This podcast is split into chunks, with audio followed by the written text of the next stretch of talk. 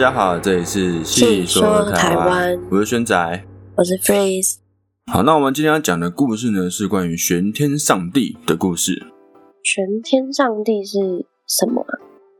玄天上帝呢，又称为上帝爷、上帝公或是北极大帝，在台湾的民间信仰中，他是比较普遍的一位神明。因为玄天上帝不仅是宋代时航海的守护神，同时也是屠宰业的祖师爷。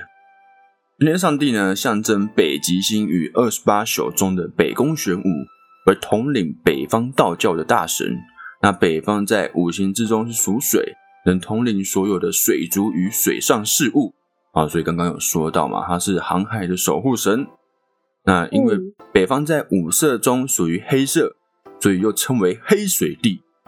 好像在明朝的时候，有一次宫里发生大火，那传说玄天上帝就曾经显灵哦，扑灭这个大火。那到了清朝的时候，紫禁城里面也有同样的神话流传着。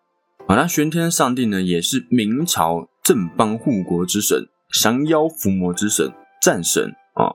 明朝政府建立了许多玄天上帝的庙，并由官方祭祀。玄天上帝据说拥有消灾解困、哦治水御火、护持五运以及延年益寿的神力，所以还蛮受民众的拥戴。那他同时也和伏魔大帝关圣帝君与驱魔真君钟馗帝君合称为三伏魔帝君，为降妖伏魔的三大神奇。好，那之后我们机会再来讲讲关圣帝君还有钟馗的故事。好，那刚刚是稍微介绍一下玄天上帝这位神明。那现在我们来讲讲他的生平。而在很久很久以前，有一位以杀猪为业的人，他长得又高又壮，但是脾气非常的凶暴，动不动就出手打人，所以大家呢都叫他屠哥哦，杀猪嘛，屠夫叫他屠哥。那屠哥在小镇上就是个小霸王，喝酒吃饭都不给钱，还专门欺负弱小的人。啊，有一天屠哥喝醉了，在街上大吵大闹。啊大家因为很怕他，所以都离他很远，都躲他这样。那屠哥就找不到一个可以可以挑衅嘛，挑衅的对象，就跌跌撞撞的四处乱走，来到小镇东边的一个树林旁。他突然眼睛一亮，因为他看到一个穿着雪白衣服的少妇正蹲在河边洗衣服，旁边堆着两叠又脏又臭的衣服。屠哥就想说：“哎呀，一个水灵灵的大妹子啊，就想要去戏弄这位妇女。”他就走过去搭讪说：“哎呀，你一个人洗那么多衣服，会把你的纤纤玉手给弄脏哦。”那个妇女就抬头看了他一眼，也笑着说：“这些衣服虽然很脏，但也很容易就可以洗干净的。”然后就看他拿起一件脏衣服，在水里面搓洗搓洗，等拿起来的时候，就像身上的衣服一样洁白。哦，妇人又说：“脏的衣服好洗，脏的肠胃才难洗。”啊，屠哥听到后就觉得说：“你胡说八道。”肠胃在肚子里面根本就不会弄脏。妇人又说：“平常做了那么多的坏事，肠胃一定很脏，恐怕是洗不干净的哦。”啊，这个图哥呢就被他激到了，他就直接跳进河里面，用力的搓洗他的肚子。对，就直接徒手洗给你看。那可能平常这个图哥就不太爱洗澡，所以呢，整个浮面都浮出许多的油垢以及黑污。诬告台哥，好脏，对，好脏。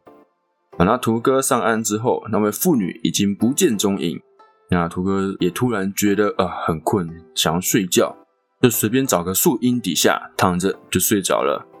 那在朦胧之中，屠哥发现自己被紧紧的绑在一个木台之上，一个和自己长得一模一样的人拿着一把刀朝自己的肚子劈下去。把肚子化开之后，从屠哥的肚子里面抓起黑色的肠子和黑色的胃，哦，随手呢就跑到河里面去。这时候屠哥就吓得惊醒，靠腰，好可怕的梦啊！这样，让梦里的一切是那么的真实。屠哥就想起妇人说过的话，他也觉得，哎呀，我真的做了那么多的坏事，使我的肠胃都变脏变黑了吗？那屠哥心里面就感到害怕，就现在才顿悟说。哎呀，原来自己是个恶霸，于是他就名副其实的放下屠刀，啊，就只是没有立地成佛。他改过向善，决定去修行求道，替别人解决麻烦，也弥补自己的罪恶。结果他就这瞬一下一下子就好了，就马上洗干净了，就马上决定放弃，对，很好说服。很好说服。对，以前人就是这么单纯。好，那图哥呢，曾经听人家说过，武当山有一位修行成仙的妙乐天尊，他就决定要翻山越岭到那里恳求妙乐天尊收他为徒。一连走了七天七夜，图哥的诚心终于感动妙乐天尊，天尊就答应让他留在武当山修行，收他为徒。这个天尊也是很好说服哎、就是可能走过去过吧。哦，没有徒弟。好，那一转眼十八年过去了。这一天，图哥走到一个洞口哦，发现远方妖气冲天，他就急忙问天尊，问他的师傅说：“嗨，这是怎么了？”那师傅就回他说：“这是山下的一个水火洞，里面呢住了两个妖怪，就是你的肠和胃变的，肠变成蛇妖，胃化作龟怪，他们危害百姓已经有一段时间了。”图哥就瞬间回想起来之前那个梦啊，原来这一切啊都是真的啊！为什么他的肠跟胃会跑出去啊？就梦中他梦到说，有一个人把自己的肚子劈掉，然后把黑色的肠子跟胃丢到河里面去，那那个肠胃就变成妖精跟鬼怪这样。那他也是蛮厉害的，没有肠胃还可以活那么久。对，不吃不喝不拉。对啊，这样讲好像蛮好像也蛮符合成仙这个的那个。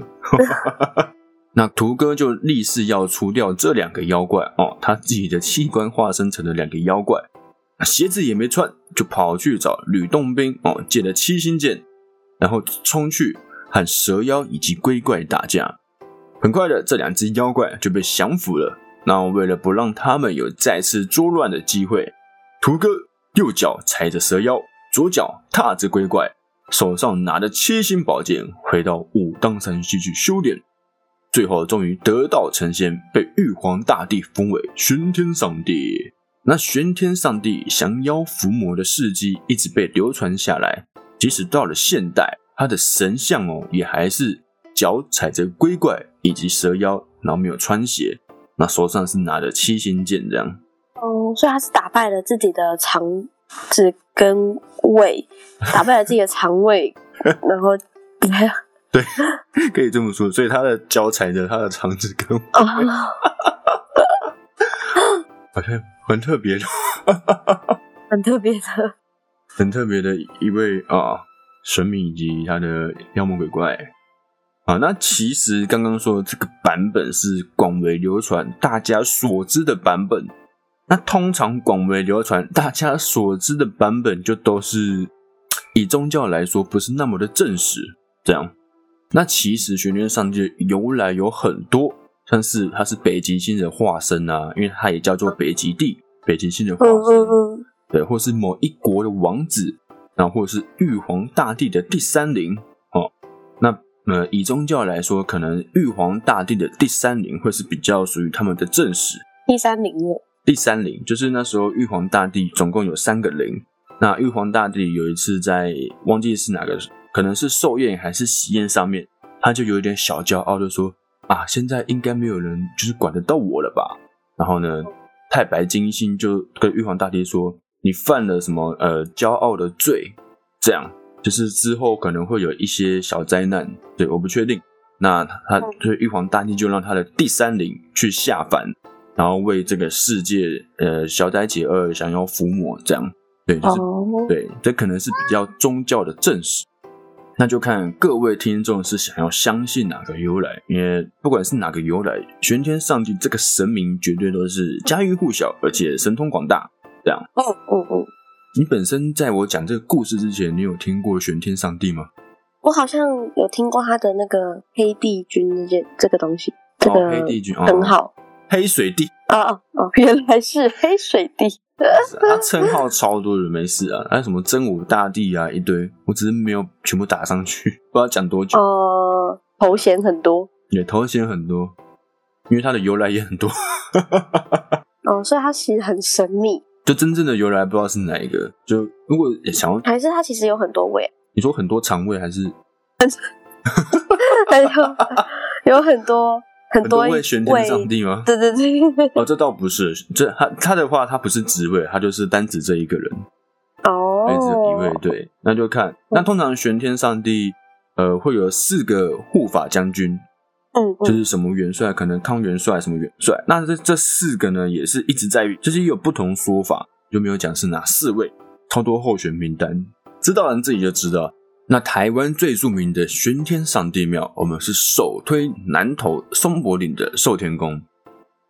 在清朝的时候，有一位叫做李二的屠夫哦，那他也是以杀猪为业，但是呢，他听每天听到猪的哀嚎声，也是会让他觉得非常的难过。因此呢，他在十四呃四十岁生日那天，决定到山上修行，以弥补过去的罪恶。这样，以四十岁来说是有点晚了啦。以修道来讲，对。那李二呢，来到松柏岭的时候，天色已经暗了。他看到附近有户农家，便上前敲门，要求借住一晚。那开门的是一位大正妹，他就跟李二说：“啊，家里只有两个女人，是正妹，就是正妹她本人跟她的嫂子，不方便让李二借住。”那李二也说：“没关系哦，只要让他借个屋檐，他睡在屋檐下面就可以遮风避雨就可以了。”这样。那正妹就爽快的答应，李二呢也很快的入睡。那睡到半夜的时候呢，那个大正妹就把李二给叫醒。哦，原来是正妹的嫂子要生了，他就请李二哦帮忙到山下提一桶泉水回来。那李二答应了，很快呢提一桶水回来，放在门口后，就告诉屋内的正妹又继续回去睡了。那天要破晓的时候呢，李二就听到了小婴儿的哭声啊，生了生了。这时候，正妹拿了一堆沾满血迹的衣服，就问这个李二说：“啊，这位大哥，这是婴儿生下来时弄脏的衣服，能不能麻烦您替我到山上啊，用泉水洗干净呢？”那其实，在那个时候，呃，这种洗衣服的事情，男生是不做的，通常都是女生做。对，嗯嗯嗯。但李二心里想了一下，嗯，还是把衣服拿去搓洗干净，然后还把衣服都晾好，帮他们披好衣服。那李二在门口向正妹道谢后就走了。那当李二走到山岭的时候，回头一看，刚才那户农家晾好的衣服旁边好像有一件上面就写着“玄天上帝”的旗子。那由于呢，这边经常有人看到就是刚刚说的玄天上帝的旗子，因此在乡民的各种支支集，什么？因此，在乡民的各种集资努力下，在松柏岭这边建造一座宏伟壮观的玄天上帝庙，就叫做寿天宫。这样，那这个寿天宫呢，它非常的，真的是蛮壮观的。那你是说是那个李二盖的啊？不是，是呃，李二发现李二这个故事，然后还有很多乡民也在这个地方看到玄天上帝的旗帜在这里。这样，所以大家决定说，哎，这会不会是在这里盖？对，就在这边盖，因为看到他嘛，就跟之前妈祖那个神像 冲到那边，然后就在那边盖，这样。哦哦，所以他们就在那边盖了一座玄天上帝的庙，叫做寿天宫。然后从此以后呢，各地涌来的善男信女是络绎不绝。